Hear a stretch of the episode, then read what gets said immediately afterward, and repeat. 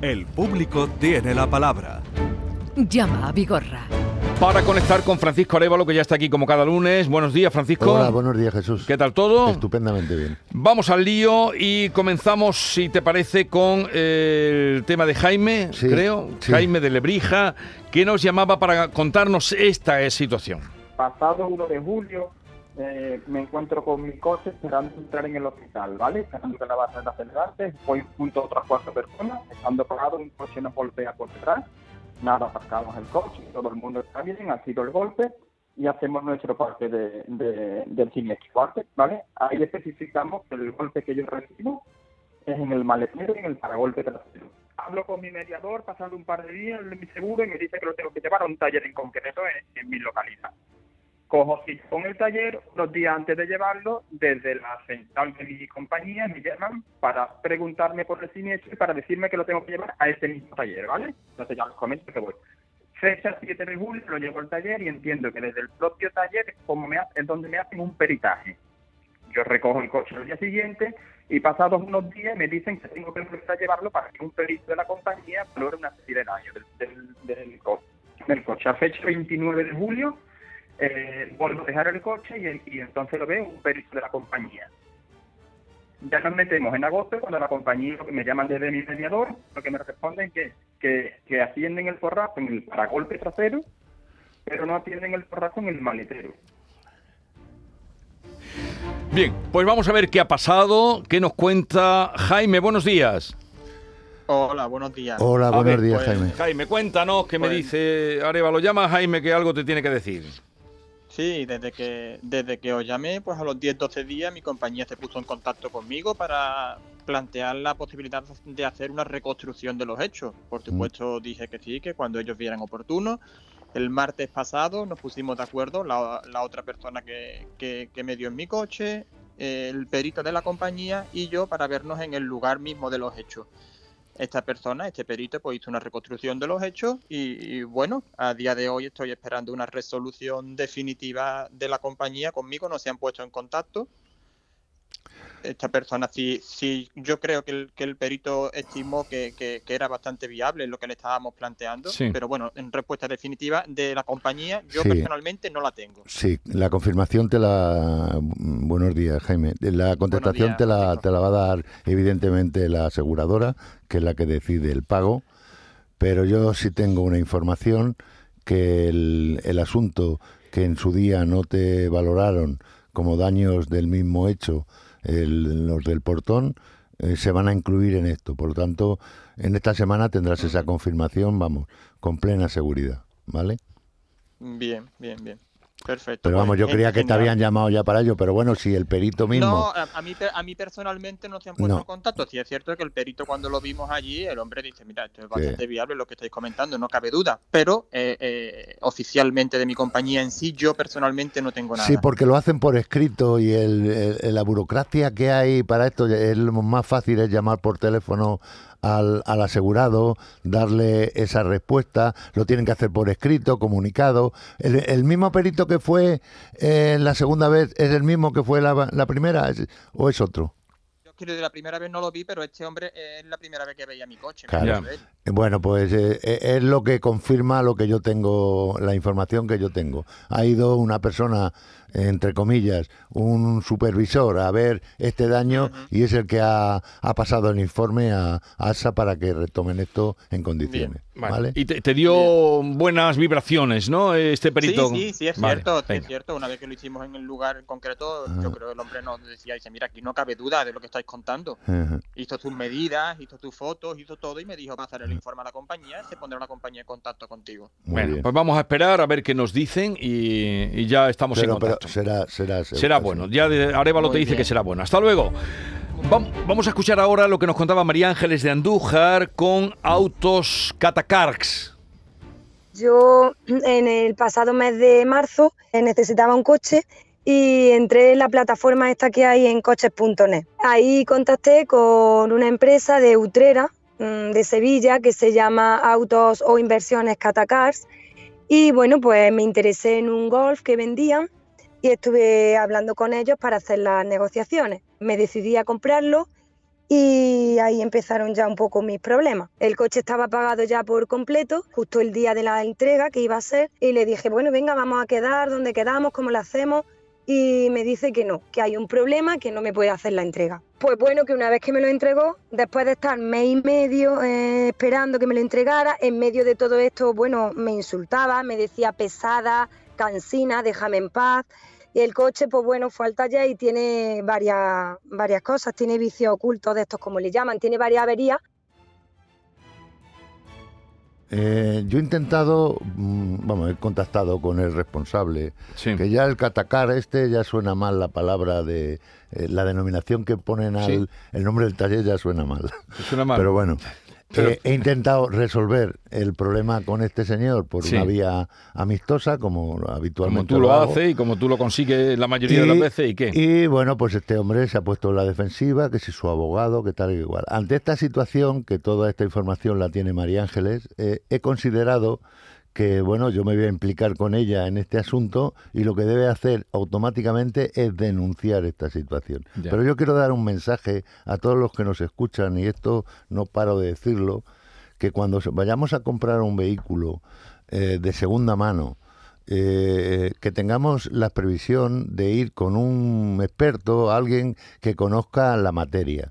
Y segundo, tenemos que saber dónde nos metemos porque hay empresas que pueden ser problemáticas. Y no digo que esta lo sea, pero que lo puede ser perfectamente. Por lo tanto, estas dos situaciones se tienen que dar y para evitar este tipo de situaciones porque es mucho dinero lo que lo que cuestan la- las cosas Sí, comprar. porque María Ángeles, ¿cuánto había dado María Ángeles? Pagó, me parece que dijo 7, 8 mil euros, Sí. una burrada, un Volkswagen Golf, lo tengo apuntado por ahí, y pagó mucho dinero. y no ha llegado a tener el coche. No, no, el coche lo ha estado ella reparando, hemos querido Sí. llegar a un acuerdo económico con ellos, y, y que no, que no, que no, y bueno, pues ante esta situación lo vamos a hacer a la inversa. ¿Y el coche dónde está ahora? El coche lo tiene ella. Entonces lo que vamos a hacer es una denuncia por estafa y lo vamos a, a meter en, en una línea para intentar solventar esto por la vía jurídica, que es la única Pero vía que nos cuidado, queda. cuidado. Había también el otro día uno que, que ni le había visto el coche, ¿no? Sí, eh, había, hay mucha gente que lo coge por internet. Que ni lo había visto, que era un dineral. No sé si ese tema entró contigo. Mm, Yo tengo varios de estos con esta, este Pero perfil. por favor, por favor, no vayan, eh, vayan con cuidado. alguien que sepa, vean Sí, el sí. coche. No se suelta un pavo hasta que no se ve el coche allí. Eso está claro. Mm. No se suelta un pavo hasta que no tengamos la que hemos tenido muchos problemas, la ¿cómo le llamáis? La, la Sí, transferencia el- el- la- la- vamos, eh, como que el coche está libre de, de- de de cargas. Pero eso lo pueden averiguar Eh, ustedes. sí, en tráfico. tráfico se- eso en tráfico lo, averiguan ustedes. Que le buscan luego una avería que no hay por dónde salir. Vamos con otro asunto eh, distinto a los coches. Es de Elena. El tema del bajante que tenía Ah. problemas con eh, los seguros. Uno y otro que no se ponían de Sí. acuerdo. Mi problema es que llevo desde el año pasado con unas humedades en mi cuarto de baño. Causante ha sido el bajante de mi edificio y el seguro que es real, que es el de seguro de mi edificio, me dice que, que eso ya está solucionado, que está arreglado y que el día de las humedades me hicieron a mí una cata para meterme un bajante nuevo desde el suelo hasta el techo ese agujero no me lo repararon en su momento y mi marido tuvo que cerrarlo con, un- ladrillo y todo, cerrarlo porque yo no podía estar, fíjate, llevo un año con ellos y todavía no me han arreglado nada porque mi marido y me cerró la cata desde el suelo hasta el techo. Al hacerme esa cata también me quitaron un ropero empotrado que yo tenía en ese, en ese hueco por donde tuvieron que abrir para el bajante.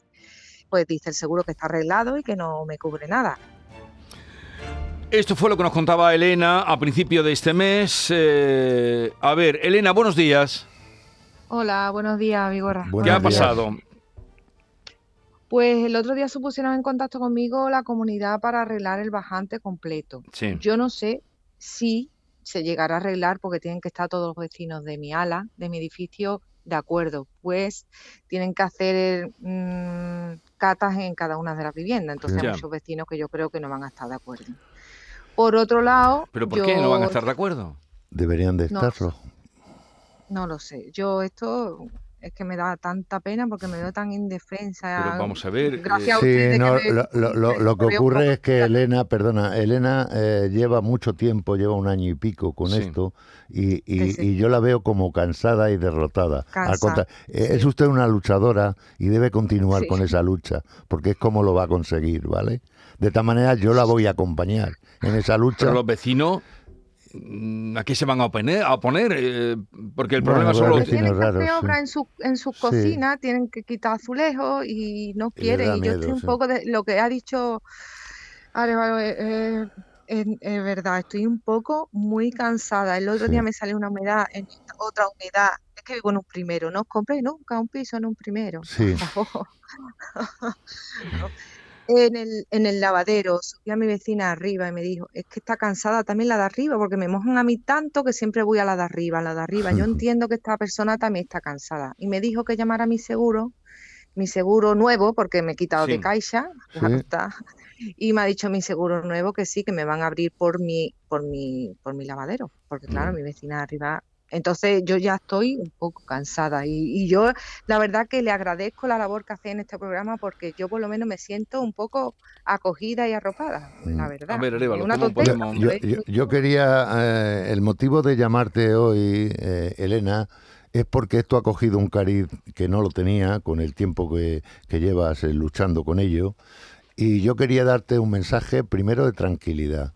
Y segundo, de, de- estar tranquila porque yo voy a estar detrás de este asunto hasta que lo solucionemos. Ya no es un problema suyo solo, sino será mío. Por lo tanto, voy a ir co- con usted hasta el final y vamos a solucionarlo porque yo ya he coordinado con las dos aseguradoras y están por la labor. Lo único que vamos a depender un poco de si no hay presidente o presidenta de la comunidad, intentar coordinar con los em- vamos, los propietarios Sí. de cada vivienda para que colaboren para intentar solventar su problema. Pues vamos, no sé, me ha tocado la vamos, ya no quiero que me toque la primitiva ni la No, nada. ten- Yo ya con esto, Venga. la verdad, Pues a, ver qué podéis conseguir. Vale, Venga. Un abrazo. Venga, Elena, que no te va a dejar. Adiós, adiós. Vamos a atender a Nicolás, que nos llama desde Huelva. Nicolás, buenos días. Bueno, ahora tenemos a Nicolás, no, no hay problema. Nicolás. Hola. Se ha cortado. Sí, sí, está ahí, está Ah, ahí. está ahí. Hola, Nicolás. Venga, Ahora, cuéntanos. ¿Qué te pasa a ti, Hola, hombre? Buenos días. Bueno, pues he tenido un problema con mi coche. Sí. Yo me compré un Jeep eh, Grand Cherokee ¿Eh? eh, en el 2019. Eh, el coche tenía 3 kilómetros, lo compré en el concesionario en Huelva, tenía 3 kilómetros Sí. eh, cuando lo compré y 3 meses. Bueno, eh, yo he ido pasando mis revisiones eh, de 20.000 kilómetros anuales cada vez que me ha tocado. Y la última revisión la pasé y a los 15 días el coche me dijo que pusiese, que parase, pusiese la P y arrancase de nuevo, porque el coche es automático Es automático, sí. y no volvió a arrancar nunca más. Entonces la grúa me lo trajo aquí a, a Huelva, a un concesionario. Mm. Me dijeron que, que era otra marca y me dijeron que, que el coche estaba gripado y que lo llevase a, a la marca, a la Jeep. En Huelva, el concesionario de Jeep que tienen, yo soy de Huelva y el concesionario de Huelva que tiene es pequeño, ¿no? Lo siguiente y tercermundista. En la primera revisión que pasé allí tuve que sacar yo el coche incluso de allí. Entonces lo llevé en una grúa a Automares a Sevilla, Sí. concesionario de Automares. eh, y allí se lleva el coche 75 días. Sí, Eh, yo de cruzando- tipo, no le han dado información. cruzando email con la marca desde Italia, que me llamaba una, chi- una chica desde Italia, desde Automare, y dándome pues falsa- falsas esperanzas de que eh, había tres posibilidades para arreglarme el coche. Una que la marca eh, cubriese tanto el motor como la mano de obra, Sí, otra que la marca cubriese el 50% de la avería en total y otra que la marca cubriese el motor y yo tuviese que pagar la mano de obra, porque la avería se iban a 20.920 euros, ¿Cuánto pagó por el coche? 40.000 euros. Muy bien. ¿Y Y- cuánto tiempo tiene el coche? Tres años ha hecho allí en el taller. Vale. Eh, bueno, yo creo que tiene to- toda la razón del mundo. Entonces, perdona Sí. eh, Jesús, eh, en este espacio está esperando hasta que una de las veces eh, me llamaron desde Italia eh, y les dije que bueno, ya estaba bien, ¿no? Que 75 días no me habían contestado y me dijeron, no, le llamamos para decirle que como usted ya ha dejado de escribir email y tal, que habrá llegado a un acuerdo con nosotros. Digo, no, es que a mí me han dicho que no dé la lata, que esto es mejor no da la lata, ni escribir email, entonces por eso me he quedado callado. Es una broma lo que estaba pasando aquí. No, no. Digo, bueno, mire usted que yo le voy a denunciar y voy a intentar sacarlo en las redes y tal. Y me dije, al día siguiente me llamaron diciéndome que no me concedían nada. Vale, sí. A partir de ahí, al otro día me mandaron otra vez el presupuesto 21.920. El arreglo. Entonces yo me- de Mm. arreglo del coche, Mm. un motor nuevo y tal. Y entonces yo me estuve moviendo y contacté con el delegado de la marca.